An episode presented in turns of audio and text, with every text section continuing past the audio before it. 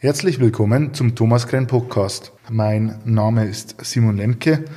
Ich bin im Sales tätig hier bei der Thomas Krenn und äh, ich möchte Sie herzlich begrüßen zu unserem heutigen Podcast, wo es um Software Defined Storage geht. Ich möchte meinen Gesprächspartner Thomas Muggendubler auch noch ganz kurz begrüßen und vorstellen. Er ist bei uns im Produktmanagement tätig und wird heute meine Fragen bezüglich Software Defined Storage nach ähm, bestem Wissen und Gewissen beantworten. Ja, Software Defined Storage, was ist denn das eigentlich, Thomas? Kannst du uns das erklären? Ja, ich versuche mal, ähm, das Ganze ein bisschen aufzuklären, was dahinter steckt. Im Prinzip ist Software Defined Storage nichts anderes als ein Marketingbegriff, der für die Trennung der physikalischen Datenspeicherebene und der virtuellen Kontrollebene der Daten steht. Das bedeutet jetzt in der Theorie im Detail, ähm, dass die physikalische Datenspeicherebene aus Commodity oder Standard äh, x86 Server-Hardware bestehen kann, ähm, welche dann den eigentlichen Speicher darstellt, wo die Daten darauf landen. Diese virtuelle Kontrollebene besteht dagegen aus beliebiger Storage-Software, welche dann den Zugriff auf das Storage beziehungsweise auf den Daten dieses Storages dann äh, regeln. Und ja, Vorteil eben dieses Ansatzes ist, dass man durch die Trennung dieser beiden Ebenen ähm, unabhängig vom jeweiligen Hersteller ist und so, sage ich mal, äh, auch entweder die Software-Ebene oder auch die Hardware-Ebene getrennt voneinander ersetzen kann durch neue Technologie oder ähm, durch komplett neue äh, Ansätze. Also heißt das im Endeffekt zusammengefasst, dass man auf ganz normaler Hardware ähm, eine, also ganz normale x86 Hardware, eine Software installiert, die sozusagen dann ähm, Speicher als Storage zur Verfügung stellt mit unterschiedlichsten Protokollen ähm, und Anbindungsmöglichkeiten. Ist das zusammengefasst so korrekt? Das ist eigentlich absolut genau richtig so. Also das ist der Sinn oder der Ansatz eben von Software Defined Storage. Okay, wenn man Software Defined Storage hört, ähm, kommt ja auch der, oft der, der Begriff Hyperconverged auch noch mit vor. Was ist da der grobe Unterschied? Ja, im Endeffekt gibt es zwei Ansätze, wie du schon sagst. Ähm, das, der eine Begriff ist eben Storage-Virtualisierung oder auch Hyperconverged oder eben auch der Begriff Software-Defined Storage. Es gibt dazu eigentlich viele Fachartikel oder in vielen Fachartikeln wird über dieses Thema entsprechend diskutiert und es gibt eigentlich keine klare, einheitliche oder auch standardisierte ähm, Definition, was ist jetzt Hyperconverged oder Storage Virtualisierung oder Software eben äh, Software Defined Storage. Im Endeffekt ähm, kann man da eben für unterschiedliche Ansicht sein. So wie ich das verstehe, ist die Storage Virtualisierung oder auch eben dieser Hyperconverged Ansatz dass man mehrere Datenträger zu einem großen Speicherpool zusammenfasst. Das kann prinzipiell durch einen Hardware-Recontroller schon gegeben sein, ja, dass man das äh, in, gewissen, in gewisser Art schon als ähm, Storage-Virtualisierung dann ansieht. Ähm, Software-Defined Storage geht in meiner Auffassung einen Schritt weiter, sprich, das ist zusätzlich zu diesem Speicherpool, den man erstellt hat, oder eben diesem logischen Volumen durch einen Hardware-Recontroller, ähm, noch eine zusätzliche Verwaltungssoftware obendrauf, was meistens dann auf äh, zusätzliche Features wie Deduplizierung, Compression, Storage Sharing, Quotas oder auch so, äh, Storage Provisionierung entsprechend noch umsetzt und realisiert auf dieser Ebene. Ähm, aber prinzipiell ist es ein Thema, worüber sich wunderbar diskutieren lässt und ja, da könnte man wahrscheinlich stundenlang philosophieren drüber, was jetzt die einzelnen Begriffe im Detail bedeuten. Okay, ähm, wo liegen dann die Unterschiede zu anderen, ich nenne es jetzt einfach mal klassischen virtualisierten Umgebungen? Im Endeffekt, klassisch virtualisierte Umgebung ähm, ist ja eine Virtualisierung oder eine, eine zwischen- oder abstrahierte Ebene ähm, von ähm, Compute-Ressourcen. Das kann CPU-Power sein, Kerne, Taktfrequenz oder auch Arbeitsspeicher. Und bei der Speichervirtualisierung ist es halt dann eben auf den Storage heruntergebrochen. Okay. Und wo liegen jetzt die Vor- und Nachteile von Software Defined Storage? Ähm, ja, das ist eigentlich relativ einfach ähm, aufzuzählen. Die Vorteile sind äh, zum einen eben, dass man eine Konsolidierung von mehreren Speichersilos machen kann, sprich man kann mehrere Speicherlösungen zu einem äh, Storage Pool zusammenfassen. Ähm, da gibt's als zum Beispiel kann man hier Data Core als Ansatz nennen. Die haben da entsprechende Möglichkeiten, um sowas umzusetzen. Des Weiteren ist man natürlich unabhängig von den einzelnen Herstellern. Sprich, man kann entweder das physikalische Storage unter der kompletten Lösung austauschen oder ersetzen oder man kann auch in vielen Fällen die Software-Ebene einfach austauschen. Da ist halt dann nur zu beachten, dass eine entsprechende Technologie dahinter gleiche ist. Beispiel sei hier genannt, dass man Open Source Ceph zum Beispiel einsetzt und später dann eben auf Enterprise ähm, Storage umswitchen möchte, aus welchen Gründen auch immer, kann man hier zum Beispiel noch SUSE Enterprise Storage setzen, die eben auch Ceph als Storage Backend haben. Also das ist, also diese Unabhängigkeit ist ein weiterer Vorteil. Und aktuell ist so, dass wir eine große Auswahl von Lösungsansätzen im Markt haben die eben im Prinzip immer wieder auf dieselben Technologien basieren. Ja, als weiteres Beispiel neben CEF kann man hier auch ZFS als äh, Storage-Lösung an, kann man entsprechend ja, äh, anführen. Ähm, ja, Nachteile gibt es natürlich auch, was ich schon von vielen Kunden gehört habe. Ähm, was sie befürchten, ist, dass man nicht mehr den Support aus einer Hand hat, sondern man hat eben mehrere Hersteller entsprechend, die man ansprechen muss, wenn irgendein Problem im Storage auftritt. Da ist immer so, ja, muss man ein bisschen definieren oder herausfinden, ist es mehr als ein Softwareproblem oder ist es mehr ein Hardwareproblem.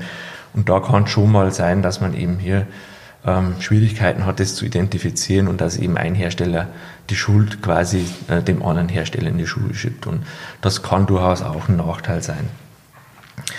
Ähm, ein weiterer Nachteil ist, dass eben die Software-Defined Storage-Lösungen meistens noch nicht so lange am Markt sind wie eben diese klassischen Hardware-Storage-Lieferanten, hier seien EMC oder NetApp genannt, die ja schon jahrzehntelang äh, entsprechende Erfahrungen im Storage-Markt haben. Und diese Erfahrung oder diesen, ja, diese Datenbasis fehlt den Software-Defined Storage-Anbietern meistens noch. Okay, also zusammengefasst lässt sich das dann sozusagen ähm, so sagen, dass äh, der Vorteil ganz klar daran liegt, dass man nicht ähm, abhängig ist von Hardwareherstellern, beziehungsweise die Hardware-Restriktionen, die die genannten Hersteller, wie es jetzt äh, NetApp, EMC sind, die ja nur die eigene Hardware erlauben, auch nur eigene Platten erlauben, somit eine komplette Abhängigkeit auch von der Hardware-Seite her gegeben ist und auch, ich sage jetzt einfach mal, dem, dem Preisgebaren äh, ähm, der entsprechenden Hersteller, äh, wo man ja auch eine Abhängigkeit hat, sprich, äh, wenn der die Platte um den doppelten Preis von, vom Markt verkaufen möchte, dann kann er das sozusagen machen. Das ist ganz klar der Vorteil. Ähm, der Nachteil ist sozusagen der, dass äh, diese Lösungen größtenteils noch nicht so lange am Markt sind wie eben diese Hersteller. Sprich, ähm, die Kunden A, ja, die, die Unsicherheit sozusagen haben, ja, ist das jetzt äh, Gibt es die Firma in fünf Jahren noch? Gibt es die Lösung in fünf Jahren noch? Ähm, NetApp EMC gibt es schon ewig am Markt. Wer weiß, wie das da sozusagen da ist. Ähm, das ist Punkt eins und Punkt zwei eben, dass man ähm, supporttechnisch gesehen halt äh, mehrere Ansprechpartner hat. Hardwaretechnisch sozusagen den Hardwarehersteller und softwaretechnisch gesehen den Softwarehersteller. Ja, momentan gibt es ja auch einen großen Hype beziehungsweise einen Trend, ähm, bezüglich den Themen IoT, Big Data, künstliche Intelligenz. Ja, wie hängen die mit SDS zusammen? Vielleicht erklären wir vorab einfach mal die Begriffe, um ähm, allen da die Möglichkeit zu geben, beim Thema zu bleiben. Ähm, ja, also Internet of Things oder IoT ähm, bedeutet ja im Endeffekt nichts anderes, dass man überall entsprechend Sensoren hat, die irgendwelche Daten erfassen und auch aufzeichnen. Ähm, das gibt es eigentlich schon lange natürlich Industrie. Was eben neu dazu äh, kommt, ist dieses, oder ja, was eben vor ein paar, paar Jahren eigentlich schon angefangen hat, aber jetzt immer aktueller wird und immer mehr entsprechend ähm, auch diskutiert wird, ist eben das Thema Big Data, sprich man verwendet diese aufgezeichneten Sensordaten nicht nur kurzfristig in der Gegenwart, um irgendwelche Auswertungen zu machen, sondern man will diese Daten auch langfristig äh, speichern, um auch zukünftig, sage ich mal, von diesen Daten zu profitieren. Und ähm, dazu braucht man natürlich auch, je nachdem, welches Datum man erfasst vom Sensor, ähm, entsprechend viel Speicher. Big Data ist damit ja auch schon äh, mit erklärt. Das Thema künstliche Intelligenz ist ein bisschen abstrakter und auch schwieriger zu erklären. Im Endeffekt ähm, werden da vorhandene Daten verwendet und nach einem gewissen Algorithmus ausgewertet, um eben automatisierte oder maschinelle Entscheidungen zu treffen. Aber ähm, das im Detail zu, zu erläutern, also das ist wahrscheinlich Thema für einen eigenen Podcast. Okay, also IoT oder Internet of Things, um ein einfaches Beispiel mal zu machen, ähm, wäre zum Beispiel ein Kühlschrank, in dem sich äh, Milch befindet und wenn eben die Milch zu Neige geht, dass der Kühlschrank die Information rausgibt, Milch geht zu Ende, bitte neu einkaufen. Ähm, hast du vielleicht auch für Big Data hier ein bildliches Beispiel für die Zuhörer? Mhm. Ja, ein Beispiel, was uns mehr oder weniger täglich oder wo wir alle täglich damit berührt äh, sind, sind im Endeffekt die, die Wetterprognosen. Sprich, man zeichnet ja schon jahrzehntelang entsprechend Wetterdaten auf. Und jetzt eben durch diese neuen Möglichkeiten kann man ganz neue Ansätze fahren, mit neuen Algorithmen entsprechend ähm, Vorhersagen dann auch berechnen, sodass eben die Wetterprognose immer genauer werden wird in Zukunft, ja. Das ist ein Beispiel eben für Big Data. Das heißt, man verwendet Satellitenbilder von äh, vorherigen Jahren und äh, die Auswirkungen, die dadurch sozusagen entstanden sind, um einfach Prognosen für das aktuelle Wetter ähm, besser zu machen. Ist das so korrekt? Ab, absolut richtig, genau. Das ist der entsprechende Ansatz dahinter. Wie siehst du ähm, die Entwicklung von S2D am Markt? Ist das ein Stropher? Ähm, wird das sich weiterentwickeln? Wird es normale Storage-Systeme komplett ablösen oder wie, wie siehst du da den Weg von S2D? Also ich sehe so, dass sich Software-Defined Storage auf alle Fälle noch weiter am Star äh, Markt durchsetzen wird.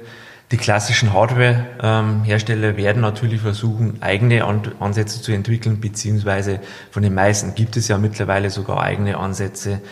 Ähm, ich glaube nicht, dass ähm, Hardware-Defined ähm, Storage komplett verschwinden wird. Also in gewissen Einsatzszenarien oder für gewisse Use Cases wird auf alle Fälle weiterhin Hardware-Defined Storage auch zum Einsatz kommen, um eben spezielle Anforderungen erfüllen zu können.